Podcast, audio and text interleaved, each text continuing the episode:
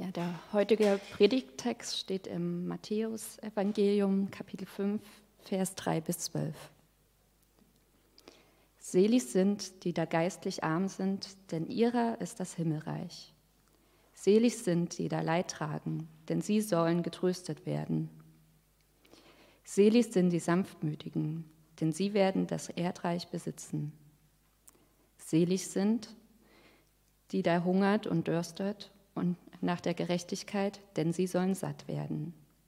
Selig sind die Barmherzigen, denn sie werden Barmherzigkeit erlangen. Selig sind, die reinen Herzens sind, denn sie werden Gott schauen. Selig sind, die Frieden stiften, denn sie werden Gottes Kinder heißen. Selig sind, die um der Gerechtigkeit willen verfolgt werden, denn ihrer ist das Himmelreich. Selig seid ihr, wenn euch die Menschen um meinetwillen schmiehen und verfolgen und allerlei Böses gegen euch reden und dabei lügen. Seid fröhlich und jubelt. Es wird euch im Himmel reichlich belohnt werden. Denn ebenso haben sie verfolgt die Propheten, die vor euch gewesen sind. Schönen guten Morgen, auch von mir. Ich bete mal zum Beginn der Predigt. Himmlischer Vater, vielen Dank für diesen Morgen. Danke, dass wir aufstehen konnten, dass wir diesen Tag erleben können, dass du ihn uns geschenkt hast, dass du ihn äh, füllen möchtest, glaube ich, mit, äh, mit dir, mit deiner Nähe. Äh, du siehst, ob wir dafür gerade überhaupt bereit sind, wie es uns damit geht, wie unsere Grundstimmung ist. Ich bitte dich, dass du da reinkommst und dass deine Worte und deine Gedanken, dieser Text tatsächlich seine heilsame Wirkung bei uns entfalten kann. Amen.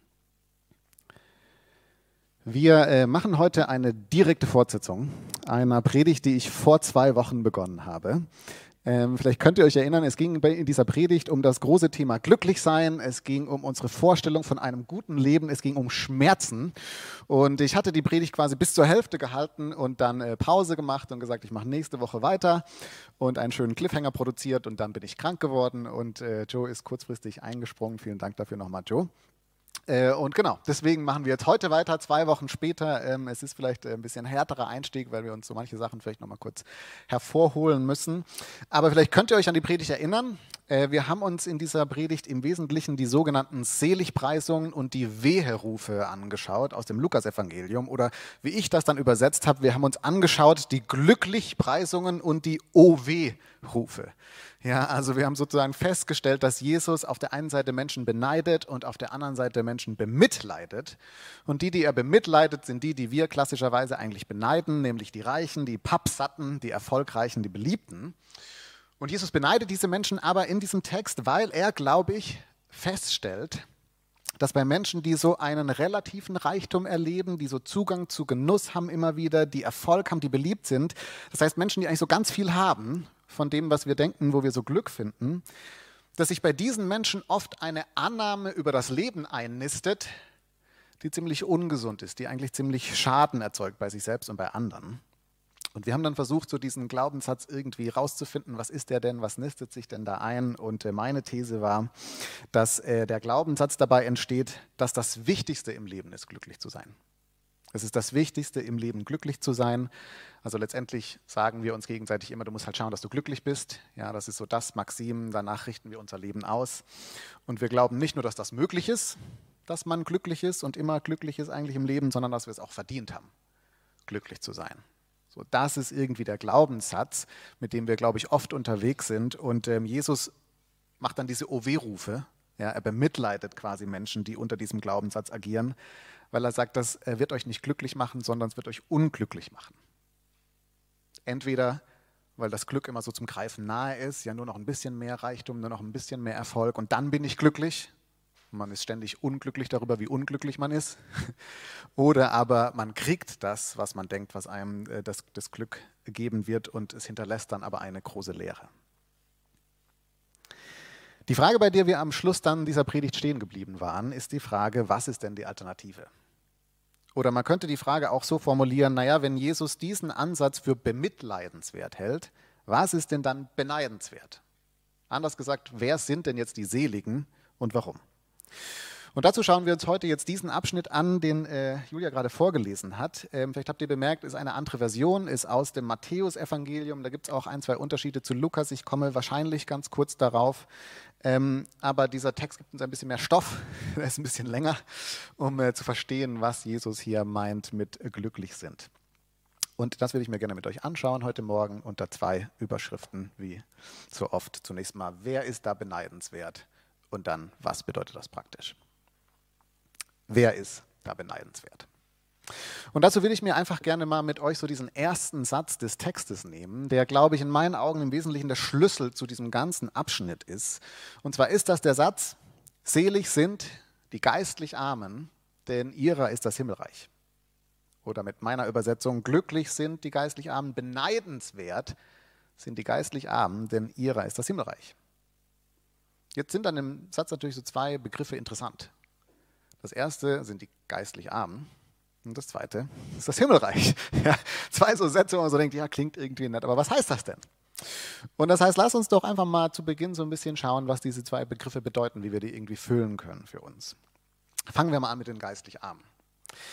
Ähm, die geistlich Armen, wörtlich übersetzt, die Armen im Geist, sind erstmal wichtig, vielleicht festzuhalten, nicht die Armen an Geist, ja, also die mental Armen sozusagen, die Dummen, er sagt nicht, selig sind die Dummen, die nicht nachdenken, denen ist das Himmelreich, sondern wie verschiedene Bibelübersetzungen das dann auch wiedergeben, scheint es hier mehr um eine innere Haltung zu gehen. Eine Haltung vor Gott vielleicht auch. Ja, viele Bibelübersetzungen übersetzen diesen Satz mit, selig sind die Menschen, die arm sind vor Gott, denn ihrer ist das Himmelreich. Selig sind die Menschen, die sozusagen vor Gott mit leeren Händen treten. Das sind erstmal die geistlich Armen könnte man vielleicht sagen. Menschen, die wissen, dass sie Gott nicht so viel anzubieten haben. Menschen, die wissen, dass sie nicht so viel vorzuweisen haben. Das heißt, man könnte vielleicht erstmal sagen, wenn Jesus hier meint, das sind Menschen, die verzweifelt sind. Ja, Menschen, die verzweifelt sind, weil sie arm sind, zum Beispiel an Kontrolle über eigenes Leben. Sie merken, ich habe nicht so viel Kontrolle über mein Leben, wie ich dachte. Ich habe so, mich selber nicht so im Griff. Ich habe das Leben nicht so im Griff. Ich bin verzweifelt. Ich bin arm vor Gott. Die sind glücklich. Oder er meint Menschen, die vor Gott kommen mit so einer Schwachheit, mit so einem Gefühl von, ich kann nicht mehr. Ja, Menschen, die arm sind an innerer Stärke, könnte man vielleicht sagen. Menschen, die nicht mehr können. Menschen, die mit ihrem Schmerz nicht mehr klarkommen. Die sind die, die beneidenswert sind. Oder noch eine dritte Kategorie. Ich glaube, er meint Menschen, die zu Gott kommen mit viel Unglauben, die, anders gesagt, arm sind an Glauben ja, die von Zweifeln zerfressen sind, die nicht mehr glauben können, die an sich selbst scheitern sozusagen, die sind beneidenswert. Letztendlich, glaube ich, sagt Jesus hier, beneidenswert sind Menschen, die realisieren, dass sie in Chaos sind. Menschen, die realisieren, wie wenig stark sie sind, die realisieren, wie wenig sie Vorbild sind. Beneidenswert, sagt Jesus, sind Menschen, die unsicher sind, die verletzt sind, die hilflos sind, die bedürftig sind die sind beneidenswert. Und die sind jetzt nicht unbedingt beneidenswert, weil das so ein toller Zustand ist, ja großartig, wenn du dich so schlecht fühlst, sondern der Satz geht ja weiter, beneidenswert sind die, denn ihrer gehört das Himmelreich. Jetzt, was ist das Himmelreich? Und die Antwort ist, glaube ich, tatsächlich im Text selbst ein Stück zu finden. Ich glaube, der Text selbst gibt uns eine Antwort darauf. Und zwar sieht man das, wenn man die Struktur dieses Textes mal anschaut. Ich weiß nicht, ob euch das direkt aufgefallen ist beim Lesen. Es ist ja der erste und der letzte Satz bei diesen Denn-Sätzen lautet, ihrer ist das Himmelreich. Das ist wie so eine Klammer sozusagen, die um diesen Text herum gezogen wird. Erste Aussage, letzte Aussage. Denen gehört das Himmelreich. Was bedeutet, dass diese Aussage vielleicht wie so eine, wie so eine Grundaussage ist, die jetzt mit all den anderen Sätzen irgendwie inhaltlich gefüllt wird. Wenn man das vergleichen wollte, könnte man sagen, dieses Dienen ist das, gehört das Himmelreich, das ist wie so der Blumenstrauß an sich. Und alle anderen Sätze sind wie die einzelnen Blumen sozusagen, die den Blumenstrauß kreieren, die ihn sichtbar machen, deutlich machen. Das heißt, dass mir das Himmelreich gehört, definiert Jesus dadurch, dass ich getröstet werde, dass ich die Erde besitzen werde, was auch immer das bedeuten soll, dass ich satt werden werde, dass ich Barmherzigkeit erlebe, dass ich Gott schauen werde, dass ich Gottes Kind heißen soll. Das ist für ihn Himmelreich. Wenn man das mal vielleicht so auf einen Nenner runterbrechen wollte, dann könnte man sagen, Himmelreich bedeutet vielleicht mal so ganz grob gesagt, dass Gott sich meiner annimmt. Dass Gott mir irgendwie ganz nahe kommt, dass ich so von seiner Liebe überrollt werde. Dass es da kein Halten mehr gibt. So der liebevolle, barmherzige Blick Gottes, der ruht auf mir. Ich bin sein Kind, ich bin in seiner Nähe, seine Barmherzigkeit. Er wird mich satt machen, er wird mich trösten und so weiter. Anders gesagt, was das jetzt sozusagen zusammen bedeutet, unsere beiden Definitionen, ist, dass Jesus sagt, nachhaltiges Glück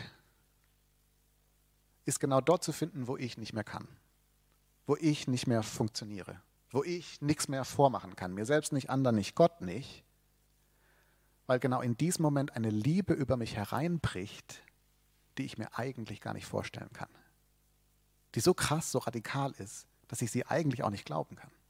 Ja, was Jesus hier verspricht, ist, dass quasi, wenn wir so zu Gott kommen und sagen, ich habe nichts mehr anzubieten, kein Glauben, keine Kontrolle, es ist einfach alles am Ende, dass uns dann eine Annahme entgegenschlägt von Gottes Seite, die sagt, ich sehe deinen Schmerz, ich sehe dein Versagen, ich sehe, dass du nicht bist, wer du denkst, dass du sein sollst, ich sehe deine Wünsche, ich sehe deine Sehnsüchte, ich sehe deine dunkelsten Gedanken und Taten, ich sehe das alles und jetzt komm her.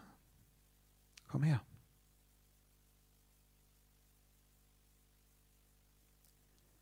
Das ist Glück, sagt Jesus. Wobei Glück vielleicht an der Stelle natürlich ein bisschen irreführend ist. Das sind ja jetzt nicht unbedingt die Momente, wo wir uns gut fühlen. Aber was in diesen Momenten entstehen kann, glaube ich, und worüber Jesus hier redet, ist, was unsere Ex-Kanzlerin in ihrer Abschlussrede mit Fröhlichkeit im Herzen beschrieben hat. Ich weiß nicht, ob ihr die Rede gehört habt. Angela Merkel hat uns zum guten Ende Fröhlichkeit im Herzen gewünscht. Das biblische Wort dafür ist Freude. Und Freude ist im biblischen Kontext genau der Zustand, zu wissen, dass ich geliebt bin. Genauso wie ich bin. Ganz egal, was ich vorweisen kann, ganz egal, wie, es mir geht, ganz egal, ob ich es glauben kann oder nicht. Ganz grundlegend bin ich von Gott gesehen, gehalten und geliebt. Und es ist dann ganz interessant zu sehen, dass es in diesem Text aber nicht nur das ist, dass Gott mich sieht, dass ich geliebt bin und so weiter, sondern es ist in diesem Text hier auch das Glück darüber, die Freude darüber, dass Gott in mein Chaos hineinkommt, dass er in meine Schmerzen hineinkommt, dass er ja eines Tages meine Tränen abwischen wird, aber dass selbst jetzt in diesem Moment das nicht alles vergebens ist, was ich gerade erlebe. Es ist nämlich ganz interessant zu sehen, wenn man den Text sich mal komplett anschaut, dass die Reihenfolge dieser selig sind Sätze ziemlich entscheidend sind. Ja, quasi alle Kommentare äh, und Kommentare, die man dazu liest, die meisten Ausleger und Auslegerinnen sind sich einig, dass die Reihenfolge dieses Textes eine entscheidende, ein entscheidender Aspekt ist, weil er quasi einen Weg beschreibt, der möglich wird dadurch, dass wir zu Gott mit unserer Verzweiflung kommen. Dieser Weg beginnt damit, dass wir realisieren, dass wir bedürftig sind, dass wir mit unserer Verzweiflung, mit unserer Schwachheit und so weiter zu Gott kommen. Das führt dazu, dass wir Trauer empfinden, den Schmerz tatsächlich erleben. Das führt dazu, dass wir sanftmütig werden, weil wir ganz anders auf unser Umfeld schauen und den Schmerz in anderen genauso wahrnehmen. Das führt dazu, dass wir hungrig werden nach Gerechtigkeit, weil wir uns wünschen, dass diese Welt ein anderer Ort ist, dass weniger Verletzung entsteht, dass weniger Schlimmes passiert. Was dazu führt, dass wir barmherziger werden und immer ganz anders auf diese Welt schauen. Was dazu führt, dass wir ein reines Herz bekommen immer mehr, weil die Sachen, wo wir andere verletzen, wir rausnehmen wollen aus der Sache. Was dazu führt, dass wir Frieden stiften und hoffentlich tatsächlich immer mehr auch so ein Segen sind in unserer Umgebung. Es ist ein unglaublicher Text. Selig sind, die mit ihrer Bedürftigkeit zu Gott kommen, denn Gott kommt ihnen unendlich nahe und er nimmt diese Bedürftigkeit, er nimmt den Schmerz, er nimmt diese Verzweiflung und fängt an, uns von innen zu erneuern, sodass wir tatsächlich auch ein Unterschied in unserer Umgebung sein können. Das ist, glaube ich, das, was in diesem Text drinsteckt.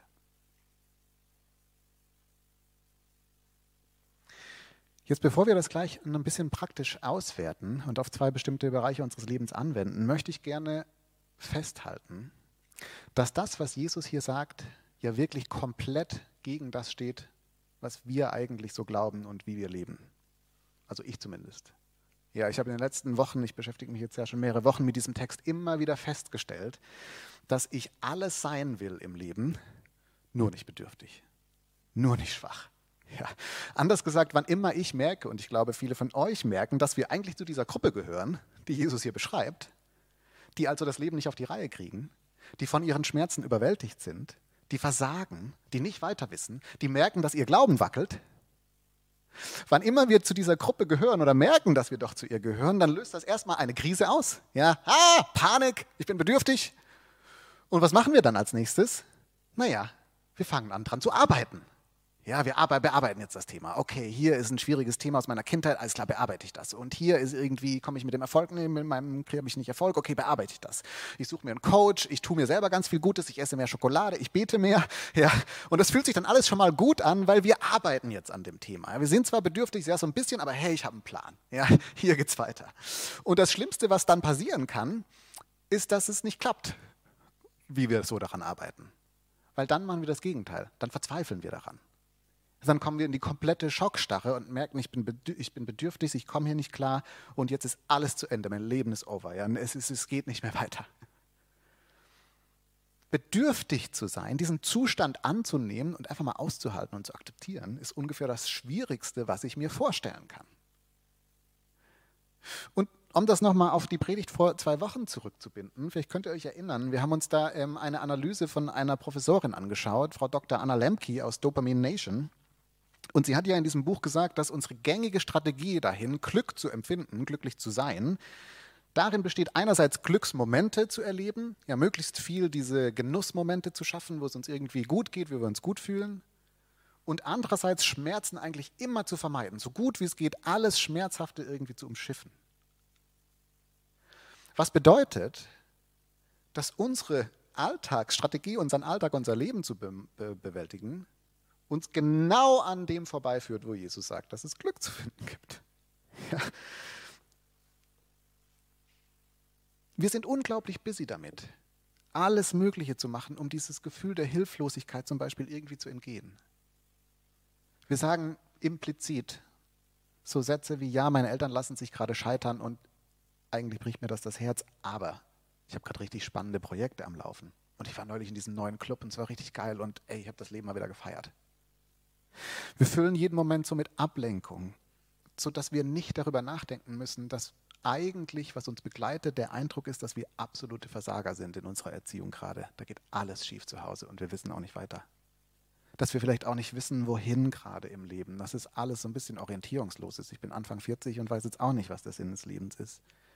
Oder dass wir vieles erreicht haben und merken, es ist eigentlich total leer und ich komme nicht damit klar.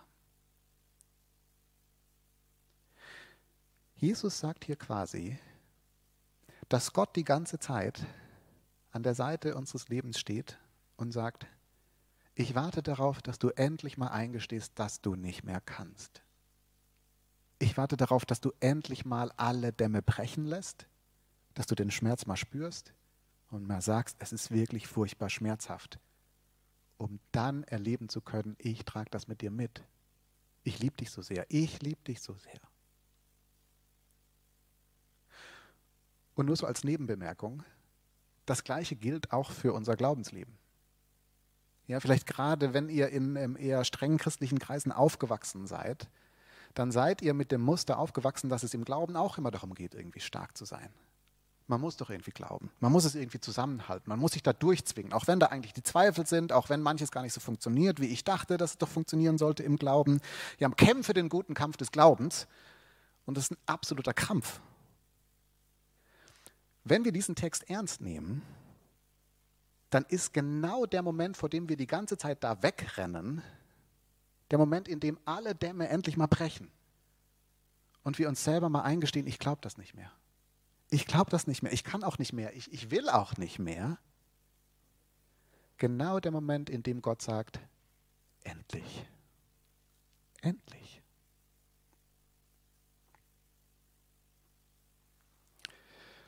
Dietrich Bonhoeffer hat das Ganze in sehr bewegenden Worten für mich immer wieder mal formuliert. Ähm, und ich möchte den Text gerne vorlesen. Er hat das mit dem Wort Sünde gefüllt und Sünder. Das ist vielleicht auch ein bisschen irreführend an ein paar Stellen. Deswegen habe ich mir erlaubt, das Wort Sünder mit Bedürftiger zu ähm, übersetzen. Ich glaube, ich tue ihm nicht allzu viel Gewalt an. Und ich lese das mal vor. Die Gemeinschaft der Starken erlaubt es keinem, schwach zu sein. Darum muss jeder seine Bedürftigkeit vor sich selbst und vor der Gemeinschaft verbergen unausdenkbar das Entsetzen vieler Christen, wenn auf einmal ein wirklich Schwacher unter die Starken geraten würde. Deshalb bleiben wir mit unseren Schwachheit und unseren Schmerzen allein, denn wir sind nun einmal bedürftig. Es ist die Gnade des Evangeliums, die für die Starken so schwer zu begreifen ist, dass es uns in die Wahrheit stellt und sagt, du bist ein Chaos, ein großes, heilloses Chaos. Und nun komm als dieses Chaos, das du bist, zu deinem Gott, der dich liebt, er will dich so, wie du bist. Er will nicht irgendwas von dir, ein Opfer, ein Werk, sondern er will allein dich. Gott ist zu dir gekommen, um den Bedürftigen selig zu machen. Freu dich. Vor Gott kannst du dich nicht verbergen. Vor ihm nützt die Maske nichts, die du vor den Menschen trägst. Er will dich sehen, wie du bist, und er will dir gnädig sein. Das ist, glaube ich, die Einladung, die Alternative, die Jesus ausspricht durch unsere Bedürftigkeit, durch unseren Schmerz, durch das, was auch schwer ist in unserem Leben, hin zu einem nachhaltigen Glück.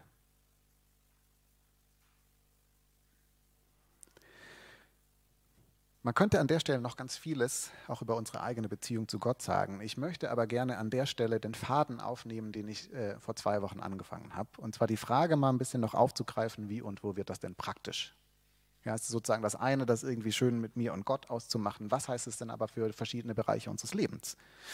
Und wir haben uns quasi in der letzten, bei der letzten Predigt ein ähm, Beispiel ganz besonders angeschaut. Vielleicht könnt ihr euch erinnern, es ging um die Erziehung. Und deswegen möchte ich an der Stelle weitermachen, auch wenn es viele von euch vielleicht gar nicht betrifft, aber vielleicht ist es trotzdem interessant.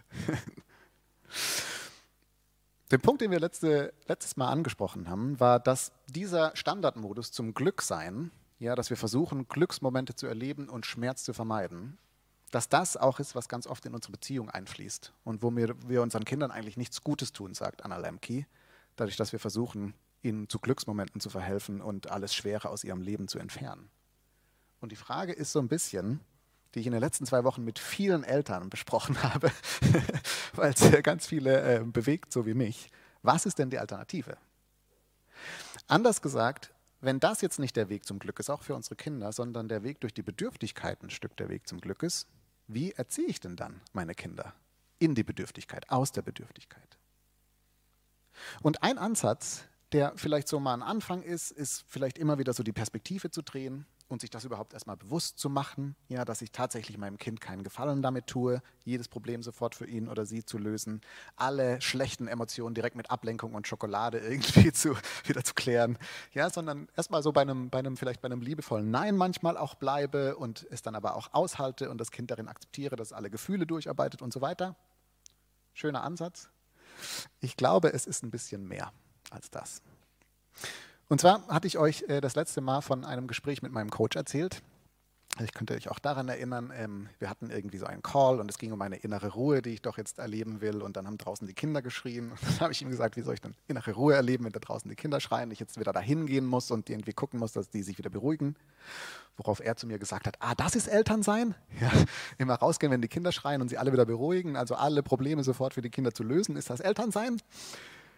Und das Gespräch ging danach noch ein bisschen weiter. Und zwar habe ich ihm gesagt, naja, ja oder nicht. Worauf er gesagt hat, erstens ist das wirklich deine Rolle zu retten, sozusagen. Bist du der Retter in der Familie, der immer dafür sorgt, dass allen gut geht? Ist das wirklich die Rolle und wirst du die erfüllen und ist das irgendwie gut? Vor allem aber hat er mich dann gefragt, was ist denn die Aufgabe von Familie? Was ist denn Familie für ein Ort? Und ich hatte dann irgendwie keine Antwort. Worauf er gesagt hatte, naja, ist Familie nicht eigentlich der Ort, an dem alle ab und zu leiden und wir aber lernen können, zusammen zu leiden? Anders gesagt, ist Familie nicht der Ort, an dem es dem Kind manchmal schlecht geht und dir manchmal schlecht geht? Und ist eigentlich nicht das Schöne an Familie, dass wir lernen können, gemeinsam damit überfordert zu sein, das gemeinsam irgendwie auszuhalten? Und das Ganze hat mich dann an ein YouTube-Video erinnert, das äh, sehr extrem ist. Das bin ich mir bewusst, ist vielleicht nicht das ideale Beispiel. Ich werde es trotzdem ähm, erwähnen, weil es mich so angesprochen hat an der Stelle. Das ist ein Video, das schon viel älter ist, als man denkt. Das ist von 2017. Das Video äh, lautet, wenn ihr es mal nachschauen wollt, Black Parents Explain How to Deal with the Police. Also auf Deutsch, schwarze Eltern erklären ihren Kindern, wie sie mit der Poli Polizei umgehen sollen. Und da sind dann quasi immer so ein Kind mit seinem Mama oder Papa und die reden quasi darüber, wie ähm, die Eltern ihre Kinder darauf vorbereiten werden, dass gerade in den USA eben oft Polizeigewalt, also rassistische Ge Polizeigewalt passiert. Und die erste Geschichte ist direkt ähm, ein, ein, ein Papa, der quasi sagt, hier ist, was wir in unserem Zuhause üben mit, unserem kind, mit unseren Kindern. Und die achtjährige Tochter sitzt daneben und sagt, ich bin Ariel Williams, ich bin acht Jahre alt, ich bin unbewaffnet und ich habe nichts dabei, womit ich sie verletzen könnte. Weil das effektiv Situationen sein werden, in die sie reinkommt. Das muss sie lernen, sagt ihr Papa. Und das Interessante ist dann aber an diesem Video, dass es ein Stück weitergeht und der Papa dann seinem Kind anfängt zu erzählen von einer Situation, in der er selbst genau in dieser Situation war. Und er erzählt es nicht mit Hass, er erzählt es nicht mit Wut, er erzählt es mit seinen Schmerzen. Er lässt sie rein in das, was er in diesem Moment gefühlt hat. Er wird so richtig verletzlich seiner Tochter gegenüber. Und das Kind bricht dann in Tränen aus, der Papa bricht auch in Tränen aus. Und dann sagt er ihr, aber du, es ist okay, ja, das ist nicht deine Verantwortung, mich jetzt wieder glücklich zu machen. Ich bin hier und wir sind zusammen. Wir kommen da zusammen durch. Und mich hat dieses Video so bewegt, weil hier ein Vater ist, der aus seiner eigenen Bedürftigkeit heraus, aus seinen eigenen Schmerzen heraus seine Kinder erzieht. Er lässt sie reinschauen sozusagen, ohne ihnen die Verantwortung zu geben, dass sie das jetzt besser machen müssen. Aber er teilt dieses Leid mit ihnen. Er bereitet sein Kind nicht nur auf die Situation vor, sondern auch auf die Schmerzen, die damit kommen werden. Ich habe dieses Video geschaut und dachte so, wie, wie großartig, wenn man so einen Papa hat. Wie großartig, wenn man so einen Papa hat. Ich finde es ganz interessant, dass Gott ja auch als unser Papa beschrieben wird und dass das ja auch seine Art zu sein scheint, Papa zu sein. Nicht alle unsere Probleme wegzunehmen, sondern mit uns in diese Schmerzen hineinzugehen, sie auszuhalten, sich selbst verletzlich zu machen. Unser großer Bruder Jesus hängt allein und verlassen am Kreuz. Wenn einer weiß, wie es ist zu leiden, dann unser großer Bruder, unser Papa. Das heißt, wie können wir Kinder erziehen aus unserer eigenen Bedürftigkeit heraus? Das ist sozusagen, glaube ich, die Frage, über die wir weiter nachdenken können. Das ist so das eine, der eine Lebensbereich und dann noch ganz kurz ein zweiter Lebensbereich.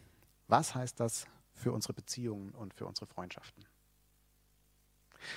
Wenn wir Anna Lemke ernst nehmen, wenn wir ihr glauben, dann ist letztendlich oft unser Standardmodus, wie wir Beziehungen gestalten, ist unter der Fragestellung, wer verschafft mir Glücksmomente? Bei wem fühle ich mich gut? Mit wem fühle ich mich gut? Wer löst das bei mir aus? Und wie vermeide ich Schmerzen? Wer verschafft mir Glücksmomente? Und wie vermeide ich Schmerzen? Das ist sozusagen die Standardart, wie wir oft Beziehungen bauen, weil wir Glück darin suchen und Freundschaften suchen.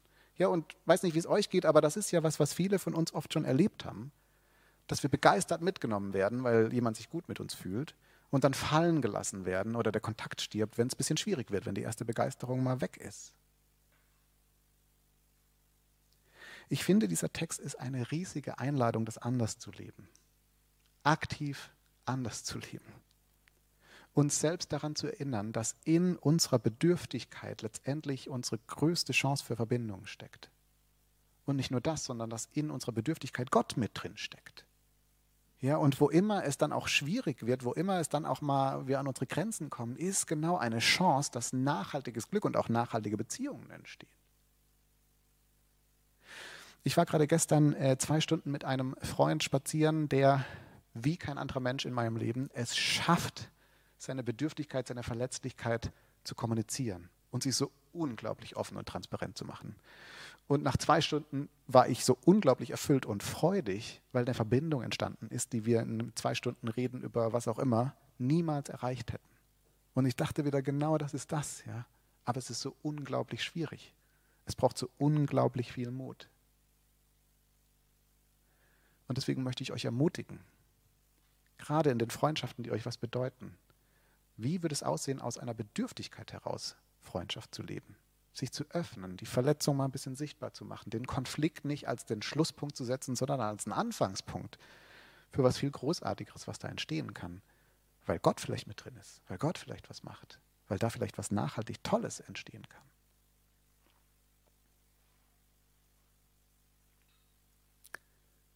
Das einfach als so zwei praktische Gedanken. Und jetzt ähm, ein letzter kurzer Gedanke. Ich habe mit diesem Freund äh, dann auch über den Gottesdienst gesprochen und ähm, darum, wie es ihm geht, sozusagen mit dieser, mit dieser Bedürftigkeit und mit den Schmerzen und wie er sie immer wieder aushält. Und er meinte dann, ähm, er ist schon länger nicht mehr im Gottesdienst gewesen und was ihm am meisten fehlt am Gottesdienst ist das Abendmahl. Weil im Abendmahl genau dieser Moment entsteht, in dem wir Gottes Schmerzen sehen. er ist für uns gestorben und gleichzeitig Gottes Liebe erleben. Er nimmt uns so an, wie wir sind. Er ist damit drin. Und er meinte, er vermisst so diesen Moment, das sozusagen zu essen, zu trinken, das zu erleben, dass Gott auf seiner Seite steht, dass er Gott mit, mit drin ist und dass er selber sich öffnen kann mit den Dingen, die für ihn schwierig sind, mit seinen Schmerzen. Und deswegen freue ich mich gleich auf das Abendmahl, das Abendmahl mit euch zu feiern.